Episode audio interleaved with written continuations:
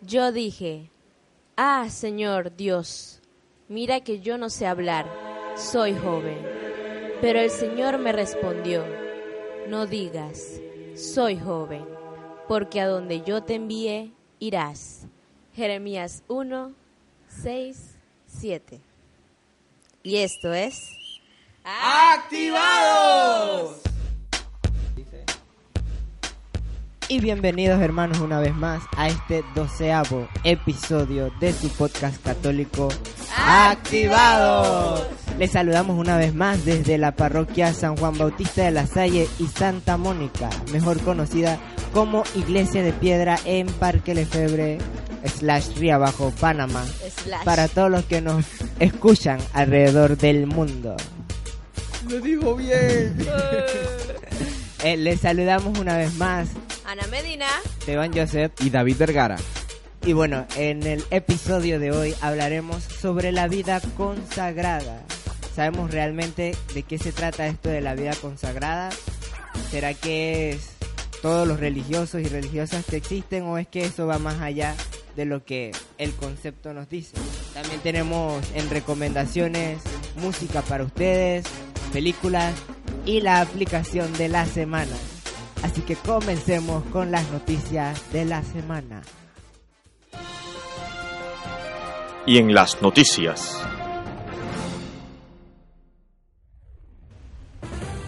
En las noticias de la semana tenemos el hombre que el Papa Francisco bautizó en Corea. Lee Ho-jin perdió a uno de sus tres hijos en la tragedia del ferrocarril de Seúl, ocurrida en el mes de abril en la que fallecieron unas 300 personas en un evento que ha afectado profundamente a toda Corea del Sur. El 17 de agosto el Papa Francisco bautizó a este hombre en la capilla privada de la Nunciatura Apostólica de Seúl. El pedido prosiguió el padre Lombardi. Sorprendió al Papa, quien reaccionó positivamente y de manera inmediata, preguntando a los presentes si el hombre podía recibir el bautismo, recibiendo una respuesta afirmativa. En el acto, cuando le preguntan su nombre cristiano, que en Corea se adquiere cuando la persona, por generales adultas, recibe este sacramento, respondió Francisco en honor al Santo Padre. Pues oremos porque más de estas conversiones se den y puedan seguir creciendo en nuestro mundo, en nuestro país, en nuestra provincia, en nuestras ¿qué? comunidades, algo más chiquitito, en nuestras casas, en, en nuestra... Esa es la misma. Jóvenes de Asia. Estar con el Papa Francisco ha sido sentir la gloria del cielo. Unos 6.000 jóvenes de 23 naciones de Asia y unos 35.000 coreanos asistieron esta tarde a la misa de clausura de la sexta jornada asiática de la juventud en la localidad de Aemi. Los jóvenes reunidos vivieron un especial ambiente de emociones y señalaron que poder participar de la Eucaristía con el Papa Francisco ha sido como sentir la gloria del cielo. El Santo Padre llegó a la fortaleza de Aemi, un lugar en la que entre los siglos XVIII y XIX fueron ejecutados unos 3.000 mártires coreanos, aproximadamente a las 4 de la tarde, hora local, e hizo su acostumbrado recorrido entre los as- asistentes y recibiendo el saludo de miles de jóvenes que pese a la lluvia estuvieron a la espera del pontífice. La misa se desarrolló en medio de una serie de cantos en, en un gran ambiente de fraternidad y reverencia en la que cada uno de los momentos se vivió con intensidad como ha sido caracterizado en cada uno de los eventos que se han realizado con el Papa en Corea. Para John Kim, coreano de 18 años de edad, que pudo estrechar la mano del Santo Padre en el, en el santuario de Sol Moe, en donde los jóvenes de Asia se reunieron por primera vez con el Papa. Haber estado en la misa con el pontífice ha sido impresionante, sobre todo porque él ha querido darle respuesta a nuestros problemas y nos ha alentado a rezar para poder af- afrontarlos.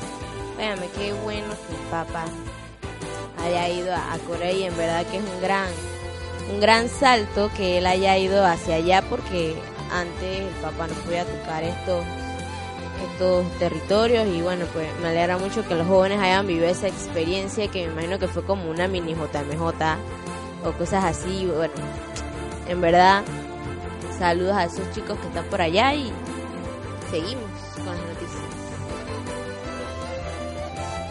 Y bueno, hermanos, la última noticia creo que es la más impactante, ya que apareció la primera Biblia gay.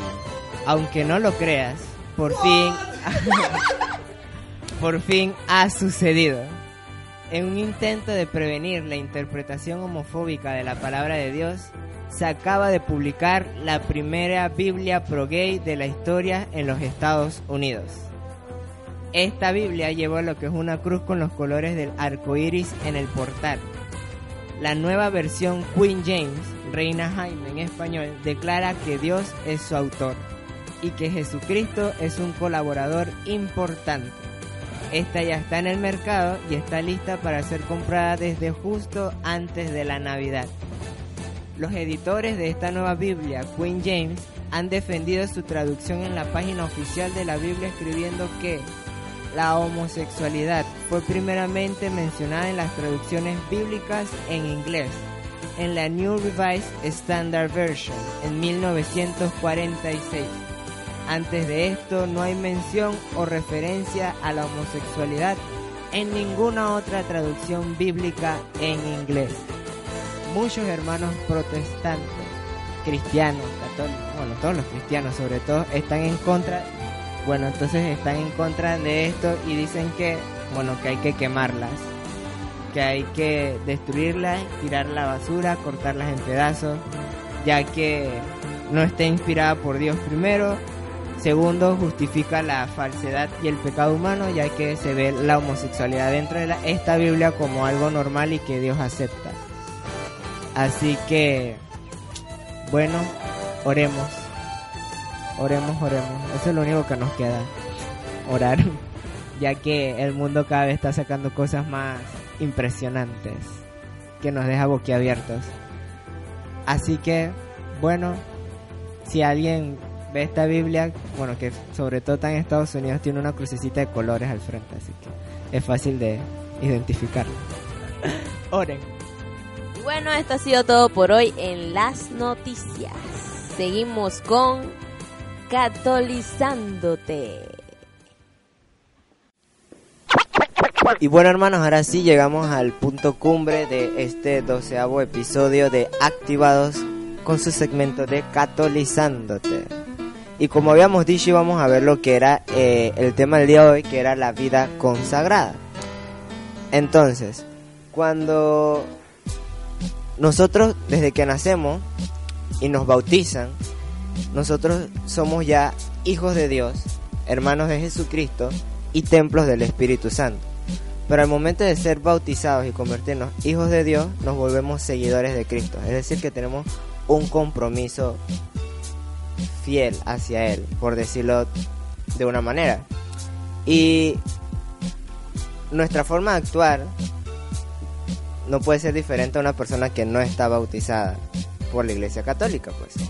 Entonces, ya cuando uno termina la confirmación, que es cuando eh, nos dicen o sabemos nuestra misión como seguidores de Cristo, tenemos, por decirlo así, dos vidas.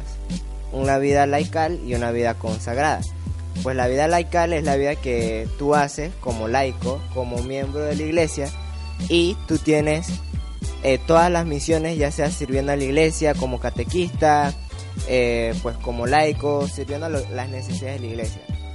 Y está la vida consagrada, que son esas personas que ya sienten un llamado eh, más cercano a Dios, un llamado que sienten dentro de su corazón, que es lo que se llama vocación y están dispuestos pues a servir a Dios de distintas formas. Entonces esto es lo que se conoce como vida consagrada.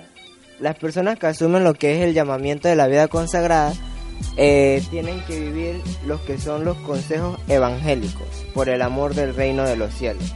Estos consejos son lo que es la pobreza, la castidad y la obediencia y se les llama consejos evangélicos porque fueron predicados por Cristo en el Evangelio y aparecen como una invitación para seguir más cerca del camino con Él. Entonces ya sabemos que la pobreza es sobre todo el desprendimiento de todo lo creado para utilizarlo de forma que pueda dar mayor gloria a Dios. Eh, está la castidad, que es lograr que toda nuestra persona, ya se llama, o sea, lo que sea inteligencia, voluntad, afectos y cuerpos, estén dominados por nosotros mismos Es decir, que no nos dejemos controlar por los impulsos, por decirlo así. Y también está la obediencia, que es el sometimiento de la voluntad propia a lo que es la voluntad de Dios. Entonces, siguiendo esto, eh, existen distintas formas de vidas consagradas, que es lo que le vamos a explicar el día de hoy. Muchos piensan que el sacerdocio y, o el ser monja es la única vida consagrada que existe. Pero esa vida religiosa que está dentro de la vida consagrada es una de las tantas que existen. Entonces, de las divisiones que están, vamos a encontrar lo que son la vida eremítica, lo que son las vírgenes consagradas, las vidas religiosas, los institutos seculares y las sociedades de vida apostólica. Y para ir comenzando con cada uno de ellos y ver sus definiciones exactas, o lo más próximo, porque también sería importante que se acompañen de ciertos documentos y principalmente pues de la, del catecismo de la Iglesia Católica, en el cual del documento que tenemos tiene muchas referencias. Institutos de vida religiosa. Se ofrece como un medio para aquellos que buscan el seguimiento más cercano de Cristo. Los institutos de vida religiosa constituyen la forma más conocida dentro de la vida consagrada en la Iglesia Católica. Nacidos en Oriente en los primeros siglos del cristianismo y vividos ya en forma como institutos canónicamente elegidos por la Iglesia. La vida religiosa se distingue de las otras formas de vida consagrada por los siguientes aspectos. La profesión pública de los consejos evangélicos, la vida fraterna llevada en común, el aspecto cultural establecido mediante una regla o forma de vida estable por el testimonio dado en la unión de Cristo y de la Iglesia. La vida religiosa se ofrece como un medio para aquellos que buscan el seguimiento más cercano de Cristo y para llevar a cabo este seguimiento eligen para sí mismos la misma vida que siguió Jesucristo. Por lo tanto, se comprometen a vivir como Cristo vivió, en la pobreza, castidad y obediencia, los tres consejos evangélicos, muy mencionados por cierto en todos estos temas. Se unen a Cristo mediante un vínculo estable que se llama voto.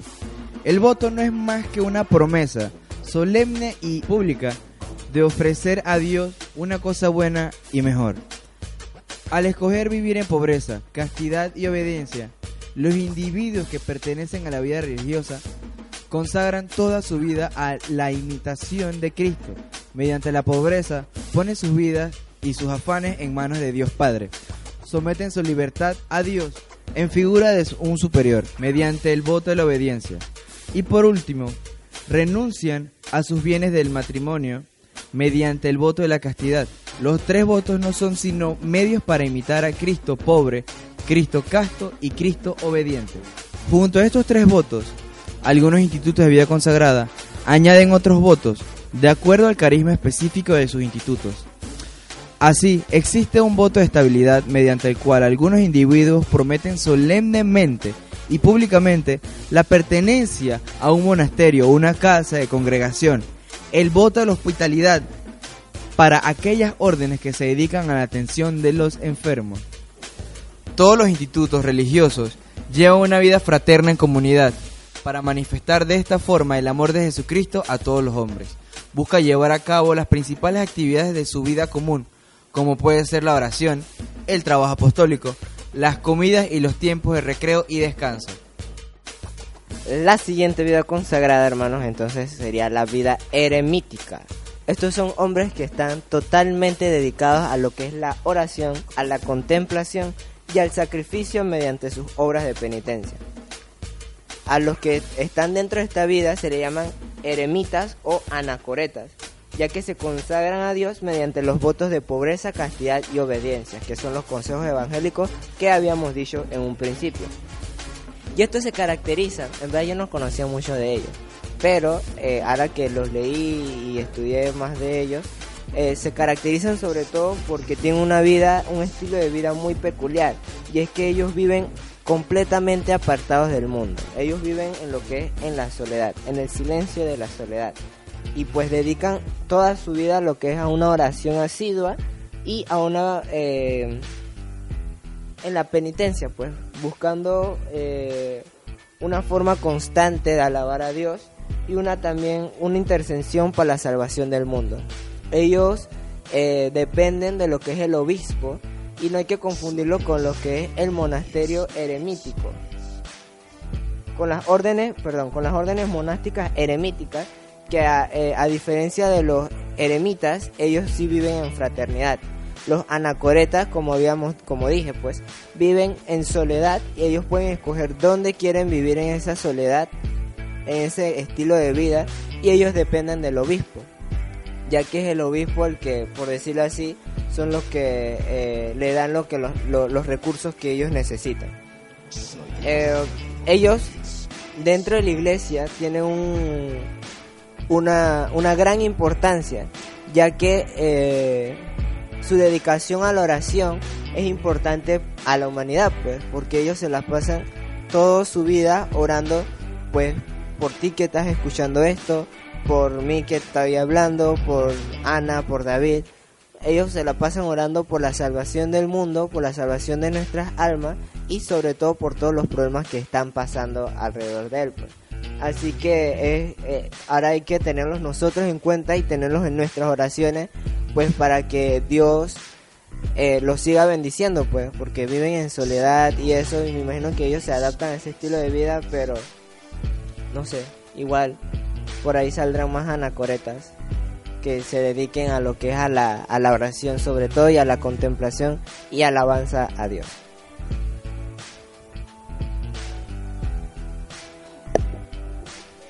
Y bueno, ahora nos toca hablar sobre las vírgenes consagradas. Bueno, ¿y quiénes son las vírgenes consagradas? Estas son mujeres que se dedican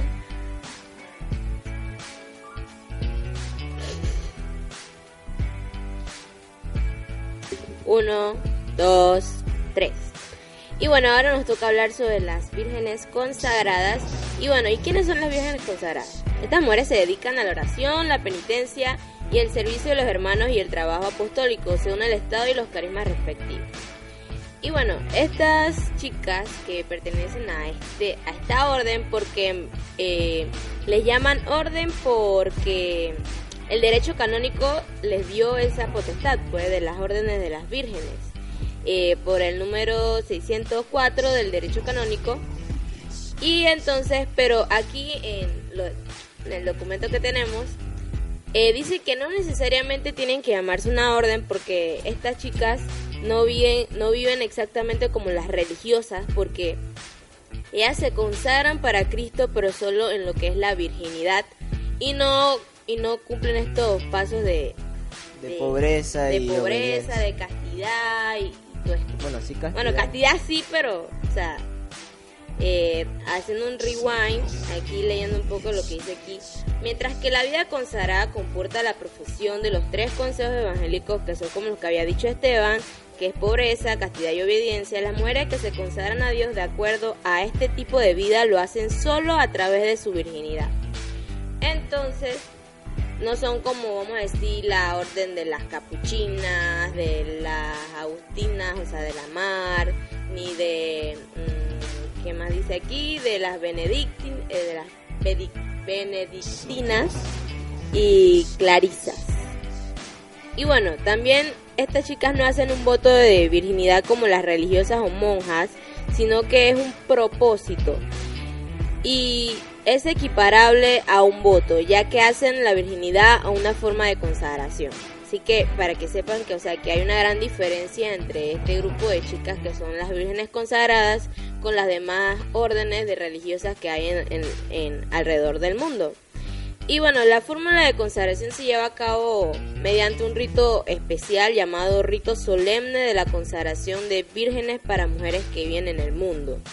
Este rito eh, decidió revitalizar y actualizar en 1970 el Papa Pablo VI. Así que para que sepan que hay una gran diferencia entre estas chicas con las otras eh, las religiosas consagradas porque son como o sea gente gente que anda por ahí pero que no anda con, con su hábito y todo esto sino que de- dedican su vida a lo que es la castidad y al igual a proclamar la palabra de Dios con su testimonio de vida y invitar a otras chicas para que vivan igual que ellas, porque ellas también viven en comunidad. Para algunas viven en comunidad para hacer un poco su vida un poco más fácil para que todas ayuden así como hermanas. Y bueno, y esta es la vida consagrada de las vírgenes. Los institutos seculares. Una rama más del gran árbol de la vida consagrada. Un esfuerzo por ayudar a la iglesia en su misión de ser luz para alumbrar todas las naciones.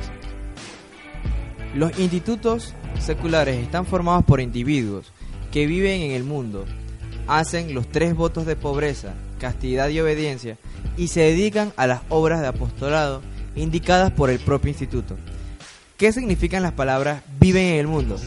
¿Es acaso que nosotros no vivimos en el mundo? Es conveniente explicar que la iglesia entiende por el mundo toda la serie de actividades propias de una persona laica, es decir, una persona que no se consagra a Dios dentro de un instituto de vida religiosa. Estas personas de los institutos seculares pueden vivir en una familia, tener profesión laical, como puede ser ingeniero, maestra, secretaria u otras, pero se consagran a Dios mediante los votos de pobreza, castidad y obediencia. Su admisión es muy peculiar, pues viviendo como cualquier otra persona en el mundo deben impregnar todas sus actividades con la gran caridad cristiana, imitando a Cristo en todo momento. Un testimonio eh, que no es mío, pero que he visto y que he podido eh, asimilar es el de un catequista muy apreciado por muchos aquí. ¿Ustedes fueron confirmando? Sí. Bueno, Sí, sí. de el legendario Rafael, Papa Rafa. Él se consagró cuando tenía, no me acuerdo, pero fue hace muchos años. Y hasta el sol de hoy, pues él mantiene ese- esos tres votos. Eh, es padre de una niña adoptada, tiene nietos eh, y tiene una familia, tiene un trabajo, él es profesor, es maestro, es maestro de una escuela de niños y él es feliz. Y donde lo veo, donde, lo donde sé que está, siempre comparte algo de lo que él vive, que generalmente es a Cristo en su vida. Y bueno, ya que hablamos sobre la vida secular, o sea, los institutos seculares, ahora vamos a hablar sobre las sociedades de vida apostólica. ¿Y qué son? Bueno, son vidas consagradas dedicadas al apostolado, la vida fraterna en común y la aspiración de la caridad mediante la observación de la regla constitución. Estos son como, vamos a ponerle ejemplos así para comenzar. Siento yo que es uno, usted me corrige muchachos si estoy equivocada. Como la Legión de María, las fraternidades, todo esto según lo que dice aquí. ¿Por qué dice? La sociedad de vida apostólica forma parte de las diversas formas de vida consagradas de la Iglesia Católica. Tres son las características que definen a la sociedad de vida apostólica. El apostolado mar- marcado por cada una de sus constituciones, la vida fraterna en común y la aspiración de caridad mediante la, observancia de la regla o constitución. Entonces, esta- estas personas hacen unos votos, no- bueno, no tienen que hacer unos votos en público como los institutos de vida consagrada, pero sin embargo, algunas de las sociedades de esta vida apostólica permiten que sus miembros abrazan los consejos evangélicos mediante un vínculo determinado por sus propias constituciones. Entonces, eh, aquí dice que, o sea, la vida apostólica viene de hace muchos años, desde el siglo XIX hasta el siglo XX.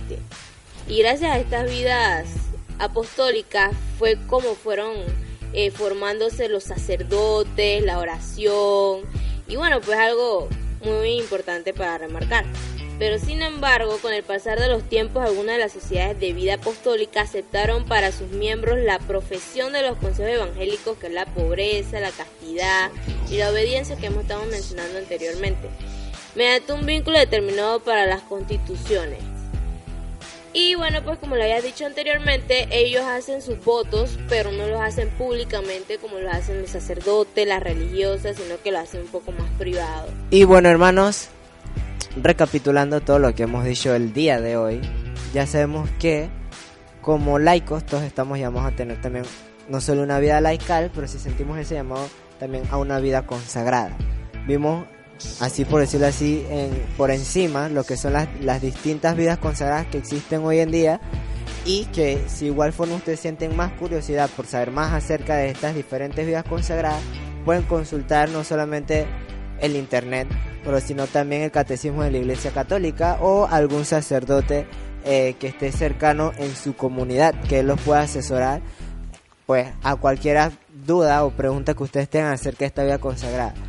Lo más importante es que ustedes abran sus corazones y sientan a ver si Dios los llama a cualquiera de estas vidas consagradas. Miren cuál es su verdadera vocación para ver si tú que nos estás escuchando, pues tal vez seas estés en la vida religiosa o tal vez seas una virgen consagrada o tal vez tu vocación sea estar en la sociedad apostólica. Así que solamente órale bastante a Dios y pídele que te muestre qué es lo que Él realmente tiene para ti.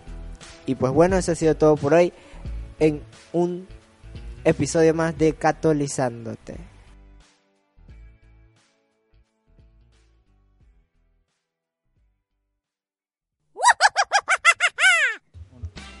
Bienvenidos a este su segmento, las recomendaciones. ¡Eh! Bueno pues, en esta semana les tenemos una música espectacular. Les tenemos a la banda Estación Cero. Estos chicos son de Colombia y en verdad y en verdad no son tan nuevos ya tienen su tiempito en, esto que es la música católica. Y bueno, tienen música, tienen bastante música así como suavecita, pero también tienen su música ahí de party time, ustedes saben, pues, que pueden poner en sus cristotecas y la cosa. Y bueno, pues la canción que le vamos a dar el día de hoy se llama, David. Mi dulce amor. Y seguimos con más de la recomendación. Ahora lo van a escuchar, no se preocupen. Ahora lo van a escuchar.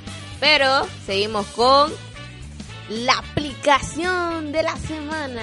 ¿Cuál es la aplicación de la semana, David? Bueno, me encontré una aplicación que se llama Evangelizo. El Evangelio del Día. Y dice la, la aplicación, pues, que están todos los libros de la Biblia em, divididos por cada grupo. Puedes conseguirlas en varios idiomas. Está en francés, inglés, portugués, español, irlandés, alemán, árabe, italiano, polaco y armenio y constantemente están actualizándola por ciertas traducciones y demás. Y creo que pesa, no me sale el peso, pero no debe pesar mucho, porque descarga cada archivo y lo mantiene como esto. Así que no ocupa espacio en tu memoria. Y en las películas, bueno, tenemos una interesante, no la he visto, pero el resumen que esta tiene, bueno, me llama mucho la atención. Pues. Se llama Maximilian Kolbe esta trata de que en 1941, en el tiempo en el que estaba la Segunda Guerra Mundial y el movimiento nazi y eso, el sacerdote polaco Maximilian Kolbe fue arrestado por los nazis. Este fue recluido entonces en el campo de concentración de Auschwitz. Con el motivo de la fuga de un prisionero, los nazis escogieron a varios hombres al hacer para ser ejecutados y desalentar nuevas escapadas. Cuando uno de los prisioneros elegidos, que era un padre de familia, suplicó por su vida pensando en los que estaban con él, pues. El, padre Maximilian Kolbe se ofreció entonces voluntario para sustituir a ese hombre. Eh, más adelante, Juan Pablo II canonizó al padre Maximilian Kolbe en 1982 proponiéndolo como mártir de la caridad. Así que los animo a que la vean. Bueno, pues ya sabiendo lo que tenemos en las películas que pueden verla y las aplicaciones que pueden descargarla. Ahora vamos a escuchar nuestra canción de la semana. Ponle play.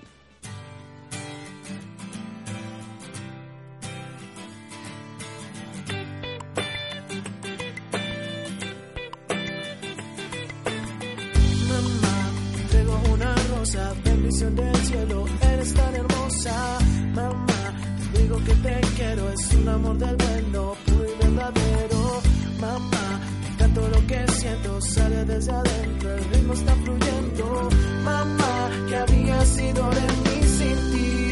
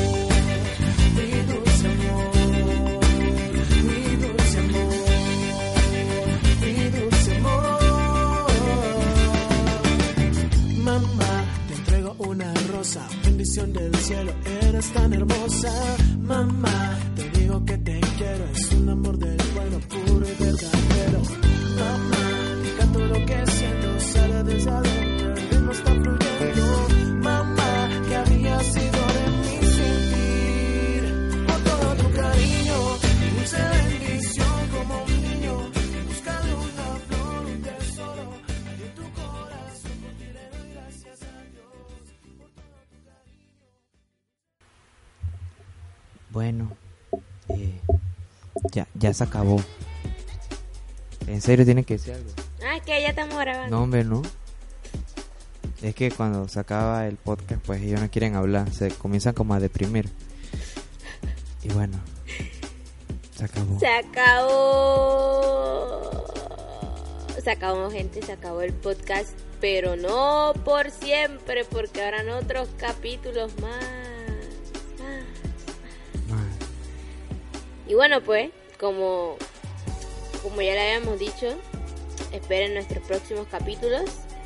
Estarán súper, súper, súper así, ¿no? Pero bueno, por ahí vamos a estar subiendo videos también que ahora activados. Va a estar subiendo algunos videos de algunas entrevistas que vayamos a hacer a diferentes sacerdotes, religiosas, entre otros, etc, etc, etc. Y bueno, Igualmente también vamos a estar subiendo lo que son, bueno, en la medida de lo posible, las lecturas, los evangelios de la semana, para que usted que estás escuchando y dice siempre es que no tengo tiempo para escuchar la lectura, entonces pueden eh, o, o leer la palabra del día, entonces ya no le estamos dando, le estamos dando, le estamos quitando la excusa para que ustedes no digan que no puedo leer la palabra, sino que ahora van a poder descargarlos, los audios, con el Evangelio del día para que usted la escuche. Así que no hay excusa para no leer la palabra. así que vamos ahora con los saludos. Saludo para... Sam, tú sabes que estamos aquí contigo. Estamos orando. Estamos orando por ti, Sam. Que te mejores pronto, pronto, pronto y tú sabes que nuestro corazón está contigo siempre. Ánimo, hermano, ánimo. Un saludo para... El padre Martín Verastegui que estuvo de cumpleaños en estos días. Que el Señor lo siga bendiciendo, Padre, y lo siga llenando de su amor. Muchas bendiciones. Y un saludo para las hermanas de la mar. Un saludo para la hermana Sandra, que está por allá en Que Guatemala. siempre nos escucha. Que está en Guatemala. Un saludo para ahí y a todas las chicas que se encuentran con ella. Saludos a todas las hermanas, igualmente a todos los seminaristas también en Guatemala para que sigan sintiendo ese llamado y nunca lo pierdan. Que Dios los siga bendiciendo. Bueno, Antes de irnos, queríamos pues pedirles disculpas porque aún seguimos con ciertos problemas técnicos que, que nos ha hecho pues atrasarnos un poco y eso. Y, y ya estamos, ya estamos de vuelta. Eh, recordarles también que nos pueden seguir en Facebook, nos pueden escuchar desde in- Instagram, opa. nos pueden escuchar desde iBox, nos pueden escuchar desde iTunes, nos pueden escuchar desde el Podroid, que no pesa nada, es una aplicación muy sencilla de bajar. Y bueno, antes de terminar, queremos enviarle un saludo a ti, sí, tú que estás ahí, detrás del monitor o de tu celular o de cualquier artículo electrónico donde nos estés escuchando. Saludos para ti, sí, tú. Nunca nos olvidamos de ti, así que hermano, no te preocupes. Saludo para ti. Y también para decirle a esas personas que se la pasan haciendo cyberbullying por todas las cuentas habidas y por haber, queremos decirles que por favor, debe de hacer un cyberbullying, que haga un comentario constructivo, así podamos crecer más y podamos crecer más en la fe, tú y yo, todos los que estamos en este mundo tan hermoso que ha creado Dios para nosotros. Y también quiero darle un agradecimiento a la gente de Facebook, que ya estamos llegando a los 200 likes. Así que no se preocupen, vamos a estar siguiendo subiendo las, los evangelios del día, las fotitos de buenas tardes, cómo están, pero ustedes saben, no respondan. Sí, que va, para ver qué quieren que pongamos en la página y todo esto. Y bueno, esto ha sido todo en Ac Ti. Va dos. Chao.